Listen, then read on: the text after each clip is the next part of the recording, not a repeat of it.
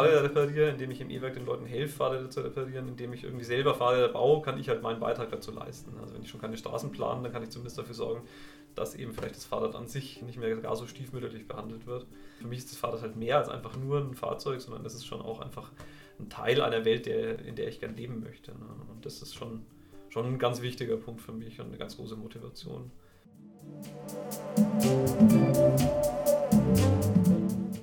Herzlich willkommen zu einer neuen Folge unseres BE-Podcasts Bewegt, Beschwert, Begeistert. Wir bei Bildung Evangelisch, wir sind alle ganz aufgeregt. Wir sind nämlich aufs Pferd gekommen, äh, nee, aufs Fahrrad, genauer aufs Lastenrad. Genau, wir haben beschlossen, uns ein eigenes BE-Lastenrad anzuschaffen, damit wir in Zukunft nachhaltig und klimagerechter in der Stadt und in den Gemeinden unterwegs sein können. Zum Beispiel zum Programm austeilen oder auch, um mit Menschen auf der Straße in Kontakt zu kommen.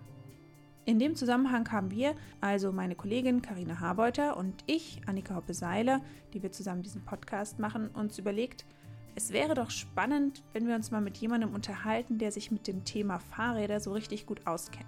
Darum haben wir uns für die heutige Folge als Gast einen professionellen Fahrradrahmenbauer eingeladen, Andreas Blüthner. Andi hat zuerst studiert, anschließend dann aber eine Ausbildung zum Zweiradtechniker Fachrichtung Fahrrad gemacht. Mit seinem Engagement im Fahrradbereich will er unter anderem zu einer nachhaltigen Verkehrswende beitragen. Warum ihm dieses Thema so wichtig ist und was ihn am Fahrrad allgemein begeistert, das verrät Andi uns in dieser Podcast-Folge.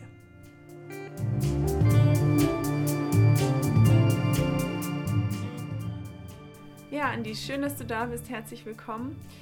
Du bist 37 und eigentlich studierter Historiker und Germanist. Ist das richtig? Das ist richtig, ja. Also vielen Dank erstmal für die Einladung. Freut mich, dass ich hier sein kann. Ähm, genau, also ich habe äh, ein geisteswissenschaftliches Studium absolviert. Das habe ich 2011 abgeschlossen. Aber ich habe eigentlich währenddessen oder vor allem gegen Ende schon so gemerkt, dass das vielleicht nicht unbedingt der Weg ist, den ich mein Leben lang weitergehen möchte. Und es hat sich dann auch immer so ein Interesse an, an Technik entwickelt und auch äh, prinzipiell an, an handwerklichen Dingen. Und äh, nebenbei habe ich mich immer noch für äh, Verkehrsinfrastruktur in der Stadt interessiert und für Radverkehr an sich. Und das hat dann alles irgendwie dazu geführt, dass ich dann mich äh, nach meinem Studium so ein bisschen in die Fahrradwelt äh, gestürzt habe. Und genau, da bin ich jetzt äh, immer noch zum Teil gelandet. Genau, Anni, du baust nämlich selber Fahrradrahmen und du bist auch begeisterter Radfahrer. Genau, das stimmt beides. Also zum einen fahre ich sehr gern Fahrrad, also nicht nur in der Stadt, sondern auch lange Strecken und, und mache auch gern Urlaub mit dem Fahrrad. Und zum anderen, genau, also bin ich äh, zusätzlich noch ausgebildeter Fahrradmechaniker und habe mich jetzt seit ungefähr einem Jahr selbstständig gemacht und baue Fahrradrahmen aus Stahl. Was begeistert dich denn so am Radfahren? Naja, es ist halt vor allem einfach die Unabhängigkeit von sämtlichen äh, ähm, Ressourcen, die man jetzt so im klassischen Verkehr braucht. Also es ist zum einen ziemlich günstig, äh, jetzt einfach nur finanziell gesehen. Und zum anderen braucht man kein Benzin, man braucht keinen Strom, ähm, man kann jederzeit überall hinfahren, man braucht keinen Parkplatz im Prinzip. Und ähm, man ist an der frischen Luft, man, man sieht alles, man wird gesehen. Das finde ich einfach schön. Also für mich ist Fahrradfahren einfach ja im Prinzip so, wie, wie der Mensch eben zu Fuß geht, bloß einfach schneller. Also es ist äh, ja für mich nicht so ein richtiges Fahrzeug, sondern eher so eine, so eine Ver Vergrößerung des, des eigenen Körpers. Das finde ich schon immer sehr schön. Ja. Was waren denn eigentlich so deine coolsten oder vielleicht auch längsten Schrittstrecken, die du bisher gefahren bist? Naja, also ich habe einige lange Reisen gemacht. Also eine sehr schöne und sehr lange Reise war mit zwei Freunden nach Rom damals, 2009 war das ungefähr. Da waren wir zwei Wochen unterwegs, sind über die Alpen gefahren zum ersten Mal. Das war eine sehr tolle Reise. Und ansonsten bin ich auch so tagesmäßig schon mal nach Stuttgart an einem Tag gefahren, nach München so. Das sind so, ja, weiß nicht, ein bisschen mehr als 200 Kilometer. Das waren schon auch tolle Erlebnisse, sowas mal mit dem Fahrrad und aus eigener Kraft zu schaffen. Mit was für einer Durchschnittsgeschwindigkeit fährst du dann an solchen Tagen? Na, an solchen Tagen, also es waren 10 Stunden netto und ein bisschen mehr als 200 Kilometer, also ja, ein bisschen über 20. Ist jetzt für einen Rennradfahrer nicht beeindruckend. für einen Reiseradler ist das ganz okay. Also highlightmäßig ist dann schon, wenn die Landschaft auch stimmt und man mit netten Leuten unterwegs ist. Auf jeden Fall. Also für mich ist beim Fahrradfahren schon sehr wichtig, dass man auch einfach irgendwie ja, zu sich kommt, dass man, dass man während der Fahrt einfach irgendwie so ein bisschen seine Gedanken spielen lassen kann dass man einfach auch durch schöne Landschaften fährt. Klar, also was ich zum Beispiel irgendwie nie mache im Winter, so auf der Rolle trainieren, was ja dann viele irgendwie auf so einem Hometrainer zu Hause machen oder eben mit dem Rennrad dann auf so einer stationären Einrichtung. Das ist alles gar nicht so mein Ding. Also ich, ich bin dann auch immer nach dem Winter ziemlich schlecht in Form. Muss mich da jedes Mal alles wieder ranarbeiten. Da gibt es natürlich Leute, die da viel, viel besser aufgestellt sind. Aber für mich ist das Radfahren tatsächlich schon immer eigentlich in erster Linie irgendwie die Welt zu entdecken und eben einfach ein sehr sinnvolles Verkehrsmittel und jetzt weniger in echtes Sportgerät. Also zu Höchstleistungen war ich, war ich eigentlich noch nie so richtig imstande. Ist auch nicht so mein Ding. Gab es denn auch schon mal was, was nicht so gut lief, als du unterwegs warst? Was war so da dein schlimmstes Erlebnis? Nun, also einmal äh, bin ich mit dem Fahrrad nach Venedig gefahren. Das hat sich so recht spontan ergeben. Da wollte ich eigentlich mit einem Freund eine andere Radtour machen. Der hatte dann leider doch keine Zeit. Und dann äh, bin ich da kurzerhand von München aus nach Venedig losgefahren, über den Großglockner Pass. Das war eine sehr, sehr schöne Radtour, wirklich beeindruckend und auch, ähm, also so für mich selbst war das, war das ganz toll, irgendwie da so allein da mal im, im, im in Italien rumzufahren. In Venedig gab es dann leider so ein bisschen Dämpfer. Also Venedig ist eine autofreie Stadt und auch, wie ich leider feststellen musste, eine fahrradfreie Stadt. Aber erst im Nachhinein festgestellt. Das habe ich erst dort festgestellt. Ja. Äh, zudem hatte ich vergessen, ein, ein äh, Fahrradticket, also das Fahrradticket hatte ich, aber ich habe vergessen, einen Fahrradstellplatz im Zug zu reservieren. Und äh, deswegen ist dann der ganze Urlaub sozusagen an den letzten zwei Tagen irgendwie so völlig völlig ausgefasert und ähm, das war dann nicht so toll. Also ja, in Venedig, äh, jedem, der da vorhat, mit dem Fahrrad hinzufahren, fahrt auf jeden Fall irgendwie nicht in die Stadt rein. Es bringt nichts. Es ist ganz schlimm, es macht keinen Spaß und man wird dort äh, ja, regelrecht als, als Feindobjekt betrachtet. Und man muss wohl sogar Strafe zahlen oder es kann passieren, dass man Strafe zahlt. Das habe ich jetzt oder? mittlerweile auch gehört, genau. Also tatsächlich, äh, ich musste das nicht zum Glück. Also ich wurde nur irgendwie so ein bisschen doof angemacht, wenn man das so sagen kann und äh, quasi habe da keinerlei Unterstützungen auch von der örtlichen Polizei erhalten, trotz Nachfrage. Aber mittlerweile muss man wirklich richtig Strafe zahlen, wenn man mit dem Fahrrad in diese Stadt reinfährt. Also es scheint schlimm zu sein.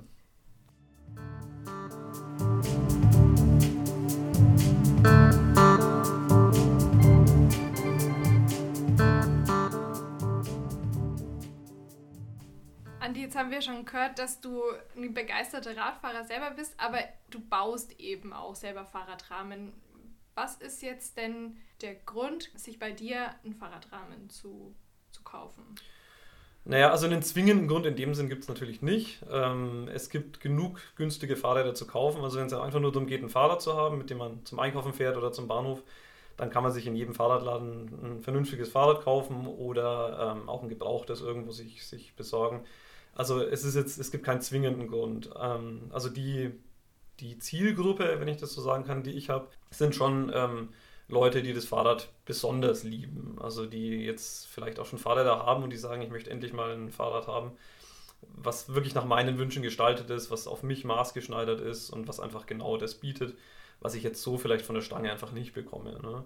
Dazu kommt natürlich einfach noch dieser gewisse handwerklich-künstlerische Aspekt. Also viele Menschen schätzen das schon, irgendwas Handgebautes, was jetzt auch ja, ähm, vielleicht nicht irgendwie fünfmal um die halbe Welt gekartet worden ist, sondern was wirklich hier vor Ort entsteht wo man einen persönlichen Kontakt zu dem Menschen hat, der das herstellt, wo man darüber sprechen kann, wo man vielleicht auch den Entstehungsprozess mitbegleiten und, und mitgestalten kann.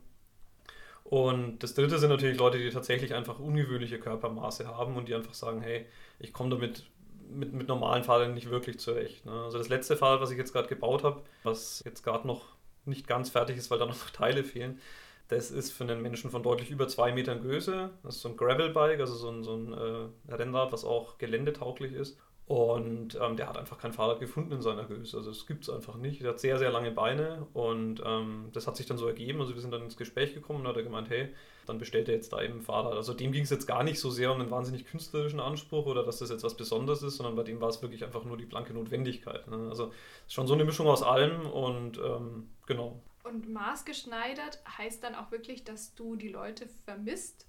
Genau, also es gibt verschiedene Möglichkeiten. Es kam schon vor, dass Leute mit einem Fahrrad zu mir kamen, wo sie gesagt haben, hier, das ist mein Lieblingsfahrrad. Ähm, ich stelle mir das so und so vor, ähm, ein bisschen kürzer, ein bisschen höher, ein bisschen sonst wie. Vom Fahrverhalten soll sich irgendwie so entwickeln und so weiter.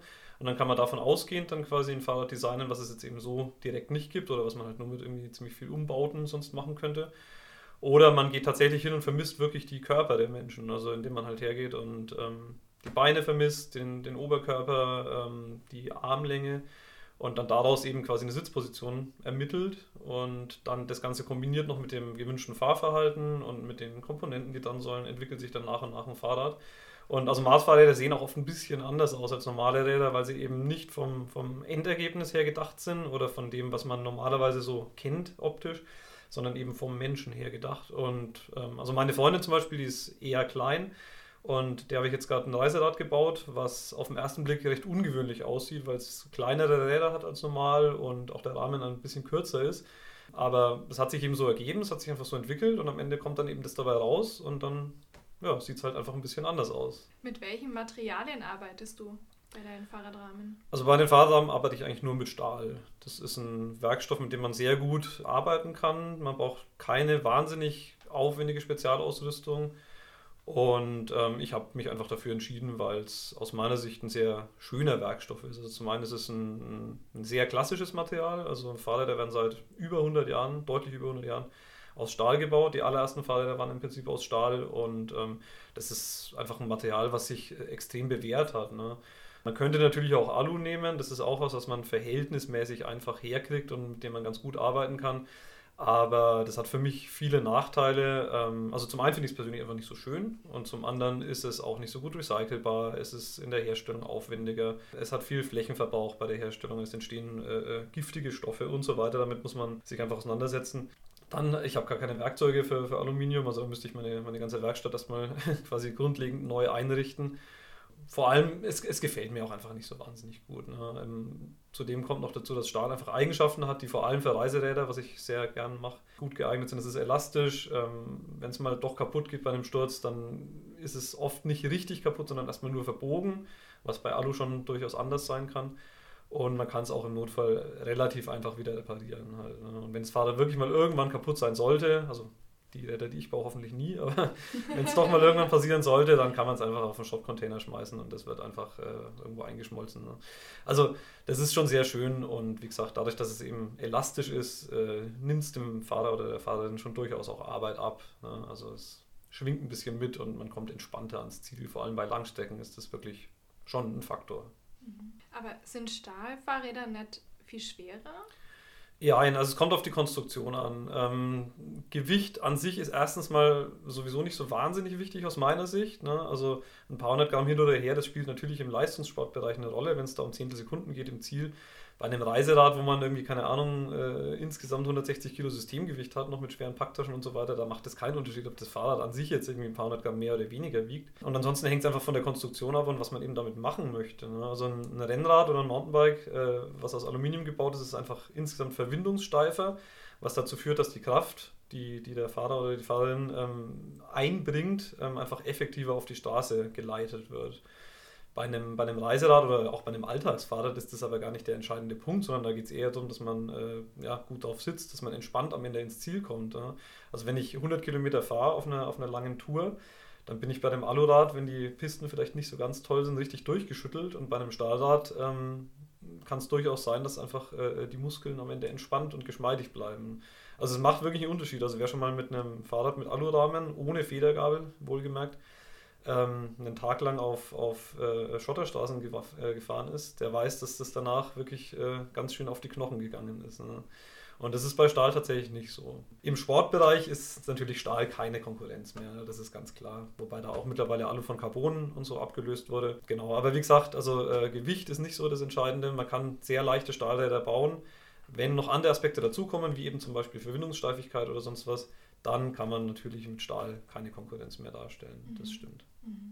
Wie lange brauchst du denn für so ein Fahrrad? Also wirklich jetzt angefangen vom Vermessen, vom Rahmen, aber auch bis es komplett fertig ist und jemand damit fahren kann. Also wirklich von, von, von, vom allerersten Gespräch bis zum fertigen Fahrrad dauert es, denke ich mal, keine Ahnung, schon so vier bis sechs Wochen, wenn alles glatt geht und alle Teile da sind also Netto-Arbeitszeit, die ich an so einem Rahmen wirklich arbeite, sind vielleicht so 50 bis 60 Stunden. Also es ist schon, schon recht viel. Ich baue aber auch nicht so wahnsinnig viele Fahrräder im Jahr, deswegen mache ich es auch lieber dann sehr gründlich, was nicht heißt, dass andere Fahrradrampen auch nicht gründlich arbeiten. Also bitte nicht falsch verstehen. Ähm, aber ich lasse mir lieber ein bisschen mehr Zeit und äh, äh dafür wird es dann am Ende auch dann wirklich genauso, wie ich es mir vorgestellt habe. Und unter Zeitdruck arbeiten bei solchen Sachen, ähm, ja, möchte ich sowieso vermeiden. Aber also ich denke, so 50 Arbeitsstunden kann man tatsächlich mhm. netto schon einplanen. Ja. ja, ist schon einiges, ja. Wie viel kostet denn so ein Fahrrad bei dir? Es hängt immer von den Wünschen ab natürlich, ähm, ob da jetzt viele aufwendige Features dran sind oder was wirklich einfach jetzt nur zum Beispiel, keine Ahnung, ein Single-Speed-Rahmen ist, ohne alles. Aber so zwischen 1500 und 2000 Euro sollte man schon, also für den Rahmen einplanen mhm. dann. Mhm. Ja gut, das zahlt man tatsächlich für ein richtig gutes Fahrrad mit guten Komponenten auch im Laden. Ne? Also genau, für das fertige Genau, für das fertige Fahrrad dann allerdings, also das, äh, der Preis, den ich jetzt gerade genannt habe, ist natürlich nur für den Rahmen an sich, also die Komponenten und alles, das würde dann noch dazukommen. Mhm. Also insgesamt muss man, denke ich, für ein fertiges Rad schon so um die 3000 Euro rechnen, aber wenn man sich anguckt, äh, äh, was irgendwelche teuren E-Bikes momentan kosten oder Carbon-Rennräder, ähm, da überschreitet man die 5000 Euro Schallmauer auch schon mal schnell. Und wie gesagt, also ähm, mit, mit dem Alltagsfahrrad äh, oder mit einem Hersteller, der jetzt einfach ganz normale Alltagsfahrräder produziert, kann ich sowieso konkurrenzmäßig gar nicht mithalten. Also den Markt kann und will ich auch gar nicht bedienen. Könntest du davon leben, allein vom, vom Fahrradbauen? Oder möchtest du davon leben? Also momentan möchte ich es gar nicht. Ich habe einen Job in einer Firma für Medizintechnik, der recht interessant ist. Und also momentan müsste ich mich so darum kümmern, dass ich immer genug Aufträge habe. Und äh, ich glaube, das selbstständig äh, ist nebenbei sehr schön für mich, aber wirklich selbstständig arbeiten, komplett und davon abhängig zu sein, ich glaube, das würde mir zu viele Sorgen bereiten. Ich glaube, dafür bin ich nicht der Typ. Dafür sind meine Nerven, glaube ich, zu schwach. Andi, du hast gerade erzählt, dass das letzte Fahrrad, das du gebaut hast, jetzt immer noch nicht fertig ist, weil gewisse Teile fehlen. Hat es was damit zu tun? Also jetzt in der Corona-Zeit habe ich das an verschiedenen Stellen mitgekriegt, dass es irgendwie super schwierig geworden ist, Fahrräder zu bekommen. Also angefangen echt bei Kinderrädern, wo aus dem Bekanntenkreis mir Eltern erzählt haben, ja, sie haben jetzt irgendwas bestellt, das kommt so in einem halben Jahr. Woran liegt das? Ist das jetzt ein Effekt von Corona oder womit hängt das zusammen, dass es mit den Fahrrädern auf dem Markt gerade so schwierig ist? Genau, also es ist tatsächlich vor allem ein Corona-Effekt. Also sehr viele Fahrradkomponenten stammen aus Asien. Die werden da einfach äh, in, in, großen Fabriken hergestellt. Und nochmal sehr viele stammen von Shimano. Das ist der Marktführer einfach, was Fahrradteile prinzipiell angeht. Und äh, 2020 wurden einfach mehrere große Produktionsstätten stillgelegt für eine gewisse Zeit. Ne? Also da war monatelang einfach quasi ähm, fast kein Betrieb. Und das wirkt sich jetzt immer noch aus. Das wird sich mit Sicherheit auch noch die nächsten zwei bis drei Jahre bemerkbar machen. Also das Fahrrad eben, von dem ich gerade gesprochen habe, das wurde im Dezember 2020 im Prinzip fertig besprochen. Ab Ende Januar war eigentlich im Prinzip der Rahmen fertig und wenn die Teile da gewesen wären, hätte man es da eigentlich zusammenbauen können. Und es fehlen jetzt immer noch, jetzt zuletzt noch die Schalthebel, also die Bremsschalthebel. Und das ist natürlich schon bitter, ne? weil ähm, man tut, was man kann und am Ende scheitert es halt einfach momentan an der, an der Weltwirtschaftslage. Ähm, und ja, wie gesagt, also ich denke, es wird noch ein bisschen so dauern und das sind ganze Pfade, das sind Teile, die noch auf sich warten lassen und genau, also das haben jetzt schon viele Leute zu spüren bekommen. Teilweise fehlen in den Fahrradläden mittlerweile schon wirklich absolute Standardsachen. Ketten, Schläuche, Reifen, solche Sachen, Krass, die normalerweise ja. immer da sind. Ähm, das ist langsam gerade Mangelware. Also ja, das ist schon interessant. Wobei es an sich ja ein gutes Zeichen ist, dass viele Menschen jetzt in der Corona-Zeit dann doch auch vielleicht das Fahrrad wieder neu entdeckt haben oder überhaupt. Auf jeden Fall, also ich, ich begrüße es natürlich sehr, also durch, durch Corona, dadurch, dass die Leute mehr Zeit hatten und, und äh, irgendwie auch einfach die frische Luft wieder mehr entdeckt haben, äh, hat das Fahrrad äh, einen, einen, gewaltigen Boost erfahren und vor allem auch einfach durch die Entwicklung der E-Bikes in den letzten fünf bis zehn Jahren. Also ich weiß noch, als ich damals angefangen habe in dem Fahrradladen, wo auch jetzt heutzutage noch meine Werkstatt drin ist, äh, zu arbeiten. Eben 2012 war das. Da war ein einziges E-Bike im ersten Jahr im Laden gestanden. Und die Leute, die sich für E-Bikes interessiert haben, haben fast so ein bisschen verschämt äh, gesagt, ja, ich habe jetzt doch vielleicht gedacht mit Unterstützung. Mittlerweile ist das ja völlig normal und es werden mehr E-Bikes fast schon verkauft als normale Fahrer. Also normale Fahrer, muss man jetzt immer dazu sagen, ne? dass es eben keinen Motor hat. Aber andererseits, also aus verkehrstechnischer Sicht, ne? aus, aus, aus Sicht der urbanen Mobilität, ist es natürlich äh, zu begrüßen. Ne? Also jedes E-Bike, das äh, rumfährt, bedeutet erstmal in dem Moment ein Auto weniger auf den Straßen. Und jedes E-Bike sorgt auch dafür, dass im Straßenbild einfach das Fahrrad äh, mehr Raum einnimmt. Und es wurden jetzt mehr Radwege gebaut. Die Fahrradlobby ist deutlich angewachsen. Viele Menschen, die vorher nur Auto gefahren sind und sich für Räder überhaupt nicht interessiert haben, sind jetzt mittlerweile der Meinung, dass es ja schon sinnvoll wäre, auch mal ein bisschen was für den Fahrradverkehr in der Stadt zu tun und auch äh, äh, eben überregional mal äh, bessere Radwegenetze zu bauen. Und ähm, also ich bin jetzt nicht aktiv im ADFC zum Beispiel, aber ich bin Mitglied und ich unterstütze das sehr. Und also solche Vereine erfahren natürlich momentan extrem viel Zuspruch und können ihre Arbeit viel besser machen als noch vor wenigen Jahren. Was könnte denn noch alles getan werden, damit mehr Menschen Radfahren? Wie könnte die Politik das noch unterstützen? Na, ich denke zum einen, oder also vor allen Dingen müsste einfach die Verkehrsstruktur ähm, so geschaffen werden, dass man mit dem Fahrrad einfach besser und, und, und lieber fahren kann. Ne? Also momentan ist es noch so, dass einfach der Autoverkehr mit Abstand den größten Raum in der Absolut, Stadt einnimmt. Ja. Also ich habe mal irgendwann eine Studie gelesen, das waren Zahlen aus Berlin, die sich aber, soweit ich weiß, auch so ähnlich auf viele andere Städte in Deutschland und äh, in der Welt natürlich noch, noch viel schlimmer äh, übertragen lassen. Also schlimm. ähm, also in Berlin ist es so, dass 60 Prozent des, der Verkehrsfläche an sich dem Auto zur Verfügung stehen. Soweit ich weiß, 40 Prozent ungefähr ähm, für den fahrenden Verkehr, den rollenden Verkehr und 19 Prozent nur für den nuhenden Verkehr. Ja, und die restlichen 40 Prozent bleiben dann eben für Fahrrad und Fußgänger und sonstige äh, öffentliche Nahverkehr und sowas übrig. Und das muss man sich wirklich mal auf der Zunge zergehen lassen. Ne? Also ähm, mhm. allein wie viel, wie viel urbaner Lebensraum einfach nur für, für abgestellte Autos verwendet wird. Ja? Wo einfach die Leute ihre eigenen, also ihr, ihr Privateigentum einfach im, im, öffentlichen Raum abstellen und der steht dann anderen Menschen nicht mehr zur Verfügung. Ja? Also auch ein, ein, ein Parkplatz verbraucht knapp 10 bis 12 Quadratmeter. Ja? Also das ist größer als so manches Kinderzimmer.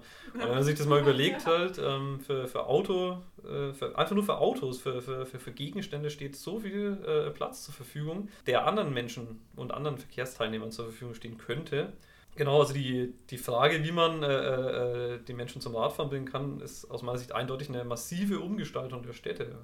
Also ich kenne eigentlich keine Stadt, die wirklich fahrradfreundlich ist. Also ich wurde auch mal gefragt, ob Erlangen fahrradfreundlich sei aus meiner Sicht. Es ist jetzt vielleicht nicht fahrradfeindlich, ja, aber fahrradfreundlich ist erstmal eine Stadt, die nicht autogerecht ist, sondern die eben prinzipiell äh, menschengerecht ist oder eben für, für, für VerkehrsteilnehmerInnen verkehrsgerecht ist. Und also davon sind wir, glaube ich, in fast allen deutschen Städten noch meilenweit mhm. entfernt. Ne? Die paar wenigen Beispiele, die es weltweit gibt, ne? also Kopenhagen wird immer als allererstes genannt, das ist wirklich eine fahrradfreundliche Stadt. Also da war ich mal, da, da nimmt das Fahrrad den, den, den ersten Platz im, im Verkehrsgeschehen ein. Das ist fahrradfreundlich, aber also viele andere Städte. In Berlin gibt es ja jetzt so eine Bürgerinitiative, ne? die versuchen, ähm, ich glaube, den Innenstadt, den S-Bahn-Innenstadtring ab da quasi das Auto komplett zu verbieten mit wenigen Ausnahmen. Meinst du, das wäre was, was jetzt zum Beispiel auch für Erlangen interessant sein könnte, wirklich so eine autofreie Innenstadt? Also prinzipiell schon, ja. Ähm, ganz autofrei wird es nie gehen. Es müssen immer Lieferdienste natürlich, Krankenwägen genau, und sowas so Ausnahmen müssen fahren oder auch, ne? also es kann ja auch nicht jeder immer Fahrrad fahren. Es gibt ja auch gehbehinderte Menschen und so weiter und oder alte Menschen oder sonst was. Also auf, auf, auf die muss man natürlich auch Rücksicht nehmen und die auch mit einplanen. Aber prinzipiell ist es schon so, dass ich der Meinung bin, dass das aus Innenstädten ähm, eigentlich wieder mehr Lebensraum für Menschen werden sollte oder beziehungsweise für die Personen, die in der Stadt einfach wohnen und nicht für Autos. Ne? Also der Gedanke liegt ja prinzipiell auch nahe, wenn man sich mal ein bisschen damit auseinandersetzt, dann, dann erscheint es ja auch teilweise absurd, dass Städte für Autos gebaut und geplant werden und nicht für Menschen. Ja? Also wo, wo, wo, wo, liegt der Grund dafür? Und es gibt ja auch immer wieder Beispiele und, und, und so Versuchsmodelle, also zum Beispiel in Barcelona, das habe ich jetzt letztes Jahr gelesen, da wird es gerade gemacht, also diese bekannte Innenstadt, die besteht ja aus solchen mhm. rasterförmigen Wohnblocks und da werden jetzt immer neun Wohnblocks zu einem sogenannten Superblock zusammengefasst und in diesem Block ist quasi Verkehrs beruhigt, also extrem verkehrsberuhigt, also fast schon verkehrsfrei. Und ähm, da gab es jetzt schon erste Versuche und die äh, äh, Leute sind halt begeistert. Ja? Also der Verkehr wird auf einige wenige Straßen ausgelagert, die es eben auch geben muss. Und ansonsten bilden sich da Spielplätze und es entstehen kleine Parks und die Leute sind wieder auf den Straßen draußen und ähm, alle sind einfach glücklicher. Ja? Also die Lebensqualität steigt enorm und das ist natürlich was, wo man sich schon fragt, wieso muss man da eigentlich irgendwie diskutieren? Ne? Naja, das Gegenargument ist ja häufig, ne, dass, also gerade auch von Seiten des Einzelhandels, dass es dazu beitragen würde, dass weniger Kunden, Kundinnen und Kunden kommen und dass die Innenstädte noch mehr veröden und leer stehen und wir nur noch eben sehr vereinzelt diese großen Einkaufsmalls haben, die dann irgendwie das konzentrieren und eigentlich eben kein Leben mehr passiert in der Innenstadt, ne, das Sterben der Innenstädte. Aber jetzt so ein Beispiel wie Barcelona zeigt ja, dass da einfach andere Nutzungsformen dann auch überhaupt erst wieder denkbar wären. Genau, also ich finde auch, es gehört natürlich immer ein Gesamtkonzept dazu. Man kann nicht einfach nur die Innenstadt absiegeln und sagen, so, ähm, Ende. Ja. Ähm, das geht natürlich nicht. Ähm, man müsste sich natürlich sinnvollerweise überlegen, wie man die Autos, die es ja trotzdem gibt, irgendwie auf Parkplätzen äh, stationieren kann, die halt ein bisschen außerhalb der Stadt sind. Dass es einen viel besseren öffentlichen Nahverkehr gibt, ne? also dass einfach auch irgendwie Nahverkehr viel billiger wird, ähm, günstiger. Und ähm, zu den Einzelhändlern ist es natürlich so, also sehr viele äh, Studien belegen, dass es nicht so ist, dass äh, der Handel einbricht. Ganz im Gegenteil, also wenn die Leute Zeit, Ruhe und, und, und eben eine, eine, schöne Umgebung vorfinden, sind sie viel eher bereit, ein bisschen zu flanieren, ein bisschen einzukaufen. Also beruhigte Nebenstraßen sind oft die schönsten Straßen in jeder ja. Stadt. Ne? Also jeder, der schon mal in, in, in der Stadt war, die wirklich eine autofreie Innenstadt hat, gibt es ja auch manchmal mhm. ähm, mit irgendwelchen Altstädten, die einfach so kleine Gassen haben, wo gar keine Autos fahren können die sagen immer, ach Mensch, ist das hier schön. Ne? Und dann gehen sie zurück in ihre eigene Stadt, wo halt irgendwie die vierspurigen Straßen quer durchs Wohngebiet führen. Ne? Wo man sich dann einfach sagt, ja. Aber also wie gesagt, prinzipiell gehört für mich immer ein ganzes Konzept dazu. Also man muss ähm, zum einen eben die, die öffentlichen Verkehrsmittel stärken, man muss die Autos sinnvoll auslagern, man muss einfach prinzipiell auch die Möglichkeit bieten. Ne? Und das ist immer genau das. Also einfach nur zu sagen, ich will jetzt, oder wir wollen jetzt, dass hier mehr Rad gefahren wird, das funktioniert nicht sondern man muss eben erstmal die Infrastruktur schaffen, erstmal die Radwege bauen, dann kommen auch, dann kommt auch der Radverkehr von selbst. Ne? Aber immer zu sagen, ja, wir können keine Radwege bauen, es gibt ja eh nicht genug Leute, die sich dafür interessieren, das ist genau der falsche Ansatz. Frage so nach Henne und Ei, ne? So ein bisschen, ja. Die man dann gerne so als Ausrede benutzt, sozusagen. Ja. Also ich finde, das klingt sehr überzeugend. Es wäre ja schön, wenn, vielleicht hören ja einige politische EntscheidungsträgerInnen zu und lassen sich überzeugen, da den Schritt in die in eine andere oder neue Richtung zu wagen auch wäre ja wünschenswert. Das wäre natürlich sehr schön. Ja. Also ich glaube, es gibt jetzt schon äh, momentan echt einen Umbruch gerade, den wir auf jeden Fall weiterverfolgen müssen. Also eben zum Beispiel durch die E-Bikes. auch in Berlin, um bei dem Beispiel von vorn zu bleiben, da gab es ja diesen, diesen Ratentscheid. Ähm, also ein Bürgerbegehren sollte das ja werden. Aber der Berliner Senat hat dann im Prinzip die Forderungen alle übernommen, sodass dann dieser, dieser Entscheid eigentlich im Prinzip hinfällig war. Und da gibt es jetzt auch dieses Radgesetz, an dem sich auch viele andere deutsche Städte orientieren sollen oder wollen. Und also da gibt es schon, gibt's schon was. Äh, also die, die, die wirklich autogerechte Stadt aus den 50er und 60er Jahren, von der entfernen wir uns, glaube ich, immer mehr. Was nicht heißt, dass das Problem mhm. gelöst ist. Ne?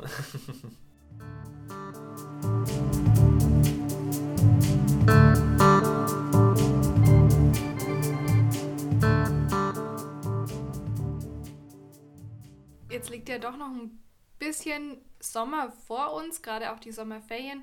Hast du denn Ausflugstipps für Leute, die jetzt zuhören, wo du sagst, das ist eine, eine gute Radstrecke, gerade auch hier in der Gegend rund um Erlangen? Also rund um Erlangen, finde ich, kann man eigentlich überall schön hinfahren. Der Erlanger Westen ist sehr schön, da gibt es Vogelschutzgebiete und, und, und ruhige Nebenstraßen. Ansonsten Richtung Fränkische Schweiz kann man immer fahren. Ne? Also wenn man sich irgendwie ein bisschen auspowern will, kann man da ein bisschen die Berge hoch und runter fahren. Auch Richtung Forchheim oder Bamberg kann man versuchen zu fahren. Das ist auf jeden Fall immer schön am Kanal entlang ähm, und so weiter. Oder auch hier einfach durch den Reichswald Richtung Nürnberg, ähm, über Kalchreuth drüber. Machen viele Menschen immer gerne im Sommer. Doch, doch, also da gibt es schon jede Menge. Und wenn man ein bisschen weiterfahren will und ein paar Tage mehr Zeit hat, dann gibt es ja auch überall Fernradwege, die, die hier in der Nähe starten oder, oder zumindest auch durchgehen. Also den Fünf-Flüsse-Radweg kann ich zum Beispiel persönlich sehr empfehlen. Das ist ein, ein runder Radweg, der geht über, über Nürnberg, Regensburg, Amberg, Neumarkt und so. Und das ist im Prinzip ein geschlossener Kreis und da kann man überall einsteigen und auch wieder aussteigen. Und eben zum Beispiel Nürnberg bietet sich das sehr an. Das bin ich vor vielen Jahren mal mit meiner Freundin mit Pandem gefahren. Und genau, also das sind schöne Sachen. Den Donauradweg gibt es ab Regensburg, da kann man fahren, wenn man ein bisschen weiter wegfahren will. Ansonsten auch in Schwarzwald kann man immer fahren oder Voralpenland ist auch schön. Also auch mit dem Zug mal eine halbe Stunde fahren und dann, ähm, also gibt schon hier sehr schöne Sachen in Franken und Bayern auf jeden Fall. Und gerade mit den Regionalzügen kann man ja überall die Fahrräder dann auch problemlos mitnehmen, ohne Reservierung. Genau, das geht relativ gut. Ja. Also auch in der S-Bahn vor allem halt, wenn man nicht gar so weit weg will. Mittlerweile sind ja auch die ICEs sogar von der Deutschen Bahn endlich mit Fahrradplätzen ausgestattet, was immer noch viel zu wenig ist. Und es ist immer noch schwierig, man kann es nicht vorher reservieren, man muss es dann vor Ort oder im, im Bahnhof machen oder am, am Automaten. Ich weiß gar nicht, online geht es jedenfalls nicht. Ja, und das Schalter ist, muss man es machen. Ja. Genau, das ist schon alles immer noch recht frustrierend. Und, ähm, aber ich kann mir auch vorstellen, dass dadurch die E-Bikes vielleicht jetzt ein bisschen mehr passiert, weil eben zahlungskräftige Kundschaft da vielleicht auch einfach mhm. drauf pocht, dass der ICE jetzt ein bisschen fahrradfreundlicher wird. Genau, und einfach mehr Stellplätze als drei pro Zug anbietet. Genau. Oder manchmal auch nur fünf. ja. Wie geht's denn für dich weiter, Andi? Planst du jetzt aktuell größere Radtouren? Ich plane schon seit langer Zeit eine große Radtour. Also mit einem Freund und Kollegen zusammen wollte ich eigentlich im Frühjahr 2020 durch die USA radeln. Von New York nach San Francisco hatten wir da geplant. Ähm, das hat sich dann wirklich wegen, wegen Corona fast genau zwei Wochen bevor wir abreisen wollten zerschlagen. Also dann wurde ja ein sogenannter Travel Ban verhängt, der übrigens immer noch gilt. das ist auch der Grund, warum wir die Reise jetzt schon mittlerweile zum fünften Mal verschoben haben.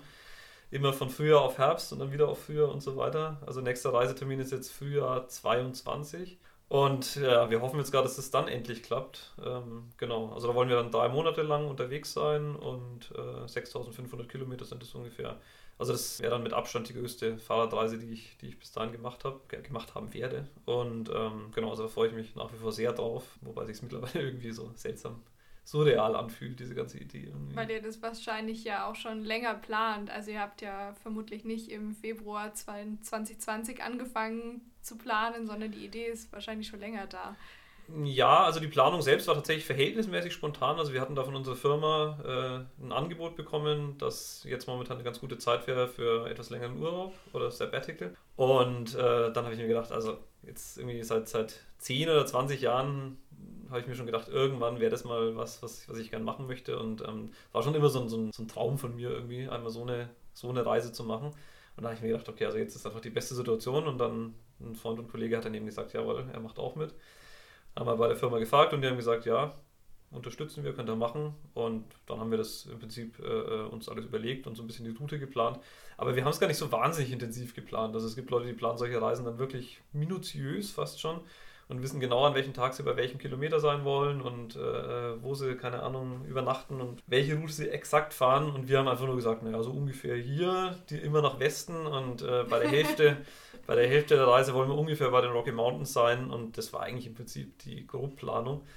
Und ansonsten muss man auf so einer Reise sich dann eh auch ein bisschen, ähm, ja, ein bisschen treiben lassen. treiben lassen, genau. Also man muss schon gucken, dass man den Zeitplan halbwegs im Auge behält und dass man nicht völlig abdriftet. Aber dass man da jetzt wirklich alles plant, das war jetzt nicht so das Problem, bei uns zumindest. Dann hoffen wir für dich und deinen Kumpel, dass es auf jeden Fall dann im Frühjahr 2022 klappen wird. Ja, danke, das äh, wäre wirklich sehr schön. das glaube ich ja. Und ähm, herzlichen Dank auch, dass du uns heute erzählt hast. Zum einen teilhaben lassen an deiner Fahrradbegeisterung, aber auch an deinen ganzen Ideen, wie man wirklich fahrradfreundlichere Städte gestalten kann und ja, vielleicht doch den einen oder die andere begeistert oder eingeladen hast, sich ein Fahrrad von dir bauen zu lassen. Vielleicht ähm, kannst du einfach nochmal sagen, wo man dich findet oder wie man dich findet. Also ich habe eine Internetseite, äh, blüthner-rahmenbau.de äh, mit UE und TH geschrieben. Da äh, habe ich ein bisschen was äh, über mich und, und über meine Sachen aufgeschrieben kann man mir eine Mail schreiben. Ansonsten, äh, genau, Telefonnummer ist da auch drauf. Also kann man mich jederzeit ansprechen. Ähm, also prinzipiell arbeite ich in Neunkirchen am Brand. Da ist ein Fahrradladen namens Radieschen. Da habe ich damals nach dem Studium diese Ausbildung gemacht. Ähm, das hat sich alles ganz gut ergeben. Und der Felix, der Chef, mit dem bin ich immer noch äh, in, in, einem, in, einem, sehr guten Verhältnis. Und da gibt es einen kleinen Raum und äh, vor ein paar Jahren habe ich ihn mal gefragt, hey, wie schaut es denn aus? Könnte man sich eine, eine, kleine Werkstatt einrichten? Und das fand er gut. Mittlerweile ist es sozusagen mein Raum. Also ich arbeite nicht mehr in dem Laden, nur noch in dem Gebäude sozusagen. Und also da kann man auch einfach äh, vorbeikommen. Ich bin zwar nicht jeden Tag in der Werkstatt, aber wenn ich da bin, dann freue ich mich auch immer über Besuch. So, ihr habt es gehört, wo ihr euer zukünftiges maßgeschneidertes Fahrrad finden könnt. Wir danken allen auch, die heute zugehört haben und ähm, wir freuen uns über Kommentare auf Spotify, Instagram oder YouTube und äh, gerne auch über weitere Vorschläge, wen wir auch mal zu Wort kommen lassen sollten.